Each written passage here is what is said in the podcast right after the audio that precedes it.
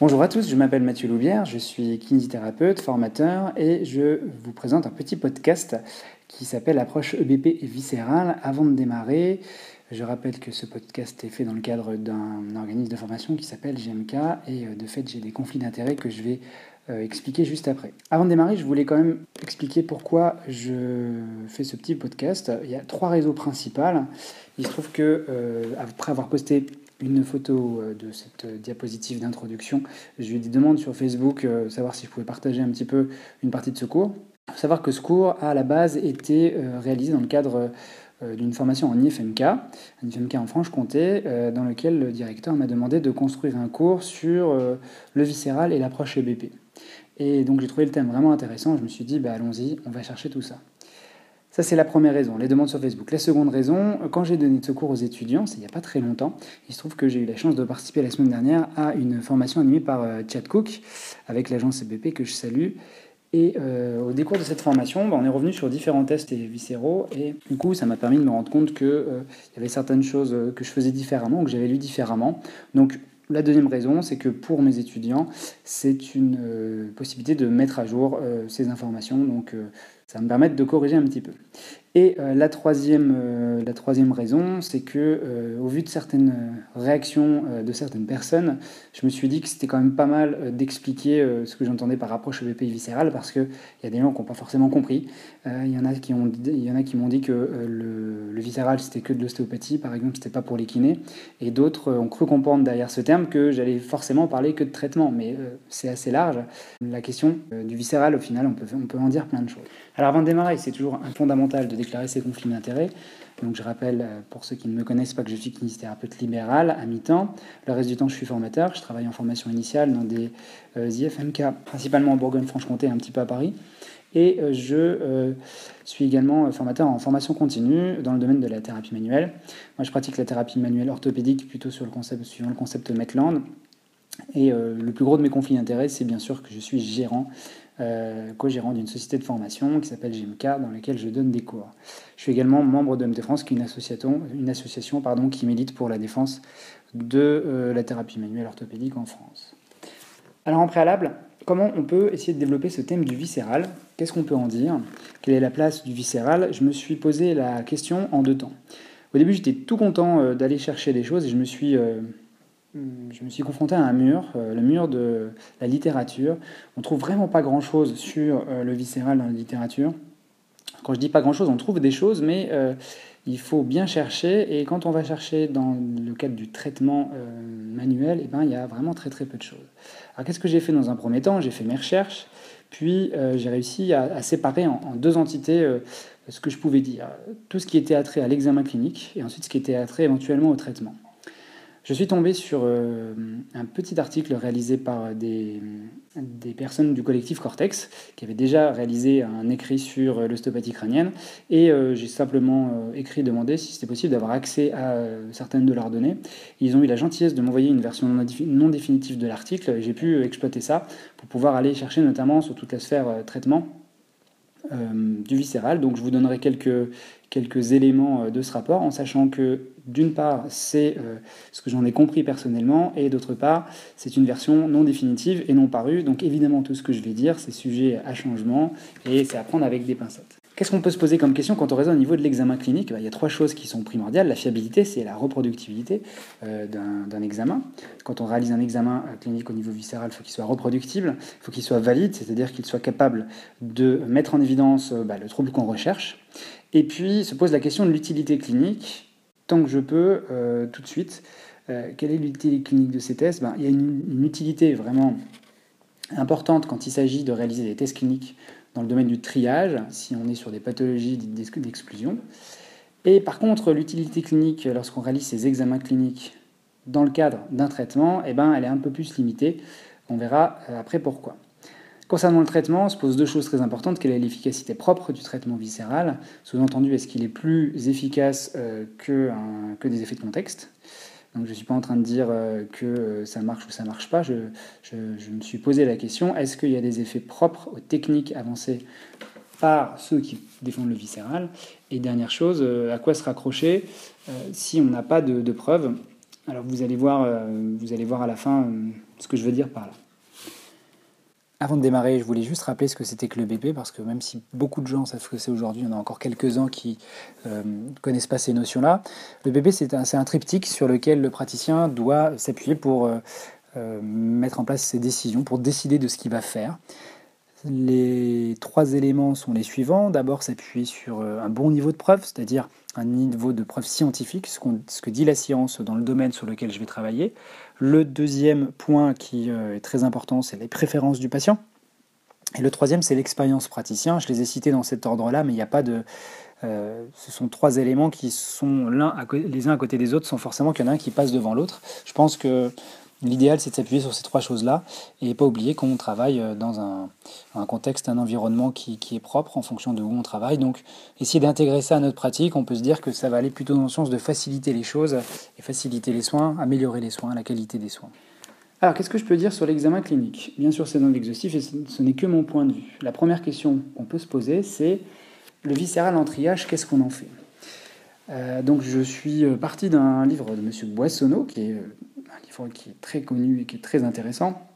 Euh, dans le cadre de la lombalgie, il nous dit euh, la cervicalgie, c'est important de connaître les pathologies viscérales qui sont susceptibles de déclencher des douleurs de projection.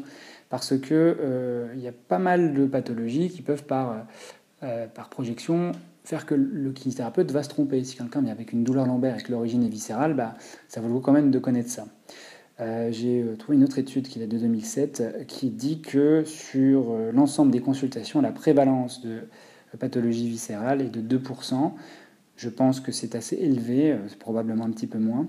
vous savez, on parle parfois de lombalgies spécifiques, hein, de lombalgies qui sont d'origine autre, c'est-à-dire fracture, problème viscéral, infection, etc. Et donc les pathologies viscérales, on les retrouve dans ces lombalgies dites aiguës spécifiques. On parlera un petit peu plus tard de la sensibilisation euh, à la douleur euh, viscérale, qui est un phénomène qui a été euh, très bien étudié, qui est très bien décrit, et je pense dans certains cas, comme par exemple les syndromes du côlon irritable, on a quand même une, modification au niveau de la sensibilisation centrale de la douleur. je ne suis pas expert, mais je vous donnerai quelques petits points clés à la fin de ce, ce cours. Une petite carte qui est issue d'un site que j'adore, qui est Physiopédia, j'encourage tout le monde à y aller. C'est un peu l'équivalent du, Wikipédia, mais pour les, pour les kinés, pour la physiothérapie. Et donc cette petite image qui nous permet de repérer les différentes projections. Donc euh, la plupart des, gens connaissent les projections au niveau du cœur, mais il y a des projections également au niveau, euh, je sais pas moi, des ovaires, des reins, etc. Vous voyez, la, la zone de rein est assez importante et assez étalée. Euh, bien sûr, c'est toujours pareil, hein, ces cartes-là, ce sont des exemples, il peut y avoir des variabilités d'une personne à une autre. Et donc, je vous ai laissé euh, les diapositives à titre informatif. Je vais les passer assez vite. Si vous voulez euh, les lire un petit peu, vous pouvez bien sûr euh, mettre sur pause la vidéo. L'idée, c'est de présenter quelques pathologies qui sont susceptibles de déclencher des douleurs de projection et auxquelles il ne faut pas forcément passer à côté parce qu'un anévrisme aortique, c'est quand même bien de le diagnostiquer parce que si jamais, si jamais il éclate, eh ben, c'est la mort assurée. Donc c'est toujours intéressant de pouvoir le, voir et vaut mieux envoyer un patient euh, sur 10 fois, 9 fois se tromper et une fois tomber juste et le sauver plutôt que euh, de ne pas oser envoyer le patient passer des examens, revoir son médecin. Donc on a l'anévrisme aortique qui est euh, quelque chose qui est assez bien décrit, qui est une urgence médicale. On a d'autres pathologies qu'on peut retrouver qui peuvent déclencher des douleurs projetées. Bien sûr, il y a l'infarctus du myocarde qui est relativement connu par les kinés, qui est très connu même. Les grossesses extra-utérines, il faut y penser. Les pancréatites aiguës, je vous ai mis quelques localisations et symptômes cliniques. Les ulcères, les problèmes d'infection urinaire par exemple, euh, les problèmes d'infection au niveau rénal aussi, euh, qui sont bien décrites. Je pense que vous vous souvenez de la zone de rein qui était quand même bien, étalée. Tout ce qui est calcul, calcul rénaux, calcul biliaire, cholécystite et tout ce qui est cancer, ce sont des pathologies euh, auquel il faut penser en tout cas lorsqu'on est en première ligne, un accès direct. On parle beaucoup de l'accès direct en ce moment. Alors, comment on fait pour, euh, pour mettre en évidence ça de manière clinique? Eh bien, on a différents outils qu'on peut utiliser. On a la palpation, la percussion, l'observation, enfin différentes choses. déjà, la première chose à faire, c'est de connaître les pathologies, connaître un petit peu leurs symptômes cliniques, puis se poser la question est-ce que euh, je peux mettre ça en évidence? Quand on regarde la littérature, euh, en ce qui concerne la palpation. Donc là, le rapport Cortex m'a pas mal aidé parce qu'ils ont travaillé sur l'ostéopathie viscérale et ils ont mis en évidence différentes choses. Concernant la fiabilité de la palpation, elle est faible à nulle pour ce qui est le repérage palpatoire et du mouvement. Repérage palpatoire, j'entends repérer un organe à la main par la palpation. Euh, ils ont utilisé une étude par exemple sur le, le duodénum et euh, repérer le mouvement, bah, la fiabilité est très mauvaise. Il y a quelques exceptions. L'exception euh, du test diagnostique de l'anévrisme aortique qui présente une fiabilité à 0,66 et la palpation du foie. Et concernant la reproductibilité de la palpation du foie, on est sur des scores qui sont étalés de 0,44 à 0,53 qui est un petit peu plus que, que nul, mais qui reste quand même relativement faible. Concernant maintenant la validité de la palpation, on va voir euh, différentes diapositives sur euh, des tests qui sont réalisés euh, lors du triage. Donc on va commencer par le point de Murphy. C'est un point qui, qui est retrouvé dans les, dans les problèmes de pathologie de vésicule biliaire. L'objectif c'est de venir placer un appui juste en dessous des côtes, de demander au patient d'inspirer, d'expirer progressivement, de laisser son pouce rentrer sur les côtes, et euh, au bout d'un moment donné, quand on arrive euh, suffisamment loin, on laisse son doigt appuyer sur la vésicule biliaire, on demande une inspiration profonde, et lors de l'inspiration profonde, le patient ressent une douleur et donc là, on voit qu'on a euh, des scores pour euh, exclure qui sont très très bons, puisque la ratio de vraisemblance négative est à 0,06. Donc c'est un test qui est utilisable pour exclure le problème. Maintenant, si euh, le test est positif, si ça fait mal, on ne peut rien en déduire, puisque le ratio de vraisemblance positif n'est pas exceptionnel. En ce qui concerne le foie, donc moi je, je, connaissais différentes choses qui étaient décrites pour le foie, des tests de percussion par exemple, pour localiser un petit peu l'étendue du foie la reproduction du leurre à la palpation dans la partie en bas, là on retrouve un, retrouve un score, euh, un ratio de ressemblance positive à 2,18. Donc il peut faire bouger un petit peu euh, la décision clinique en faveur de oui, il y a le problème. Le ratio de vraisemblance positif euh, fait qu'on va utiliser ce test seulement s'il est positif. S'il est négatif, on ne pourra rien en déduire. Juste une petite remarque par rapport à cette palpation. Il peut arriver qu'on puisse palper la partie inférieure du foie dans cette zone-là sans que ce soit pathologique. Et alors, j'ai noté pas d'études retrouvées pour ce qui est de la percussion dans l'objectif de localiser la taille du foie. Il y a quand même quelques écrits qui permettent de le voir, euh, notamment une étude de euh, Joshi euh, qui a été réalisée. Mais alors, les scores sont vraiment pas bons au niveau de la métrique. L'idée, c'était d'évaluer la, la hauteur euh, du, foie, on considérait que si le foie était plus large de 10 cm, donc dans le sens euh, crânio-caudal, c'était réputé pathologique. En ce qui concerne maintenant l'aorte, j'ai dit que les scores de fiabilité n'étaient pas mauvais. Au niveau de la euh, validité, on va surtout l'utiliser s'il est positif. On a un score à 2,68, donc ça fait choisir une utilisation positive de ce test. Sous-entendu, si je trouve ça, j'envoie mon patient faire des examens. Et le principe est le suivant, on repère la horte et on va se placer de part et d'autre avec les doigts de la horte. Si euh, l'espace fait plus de 4 cm, le test est positif, donc peut-être qu'il y a effectivement un anévrisme. En ce qui concerne l'appendicite, beaucoup de gens connaissent le point de McBurney. Euh, là, pareil, le score est relativement bon dans les deux sens, donc qu'il soit positif ou négatif, on peut éventuellement l'utiliser. Et chose intéressante, euh, je ne le connaissais pas comme ça, quand euh, Cook le présente, lui, il utilise le résultat au relâchement. C'est pour ça que j'ai mis douleur au rebond. Vous allez appuyer sur ce point qui est à l'union du tiers externe de la ligne qui fait ombilique épiniaque antéro-supérieur. Quand on appuie dessus, on peut pas, si ça fait mal, on ne peut pas déduire euh, que c'est positif. Maintenant, c'est au lâcher, quand on lâche le point, si, euh, la douleur apparaît, eh ben, ça veut dire qu'il euh, y a sans doute une, souffrance de la région, en sachant que, que l'appendicite, bah, il peut y avoir l'appendice vermiforme, il peut se trouver ailleurs sur, sur le cadre colique. Donc, Prudence, prudence, prudence.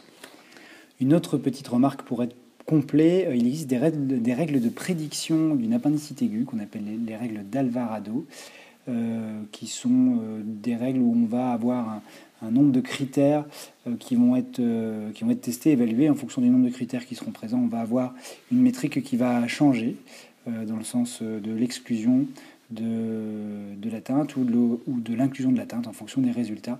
Donc vous allez avoir des signes comme des nausées, la présence d'anorexie, la présence de sensibilité dans la partie basse euh, du, ventre, la présence du point de McBurney, de fièvre, etc.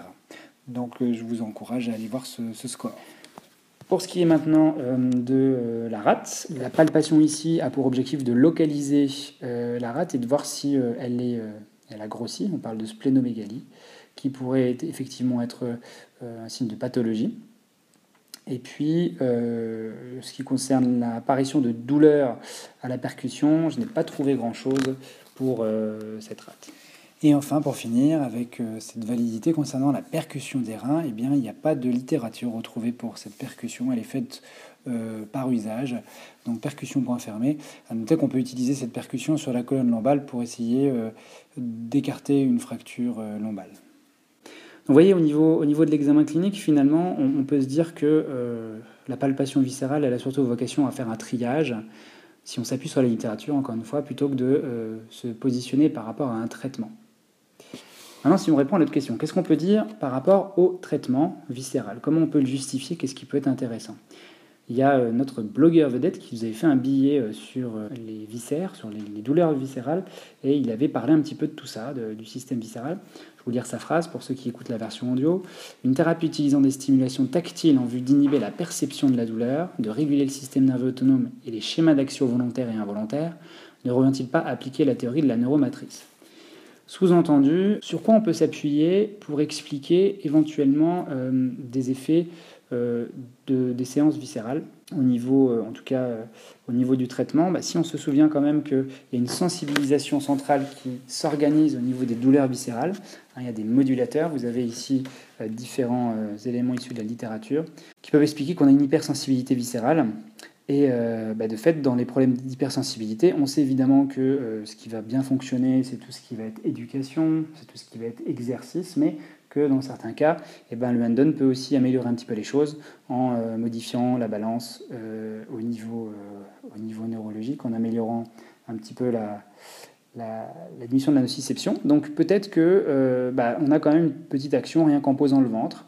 Ce que j'aimais comme hypothèse, c'est que c'est pas la peine de se prendre la tête avec des modèles trop compliqués au niveau viscéral, mais peut-être que simplement le contact manuel euh, au niveau du ventre et euh, l'appui, euh, sous la forme de massage non forcément construit, peut-être peut suffire à améliorer des symptômes d'origine viscérale.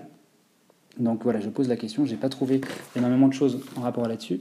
Et pour revenir au fameux rapport du cortex qui est en, cours d'écriture ou de finalisation, ils ont étudié des techniques d'ostéopathie viscérale, et je, vous la fais courte, donc bien sûr, ça ne peut pas être exhaustif. L'idée, c'est qu'il n'y a pas de fondement scientifique propre au niveau de la physiologie de la pathologie c'est-à-dire qu'ils ont étudié un petit peu euh, euh, les, théories euh, ostéopathiques sur lesquelles reposent les approches viscérales. Ils n'ont pas trouvé grand-chose en termes de, de, référenciation scientifique.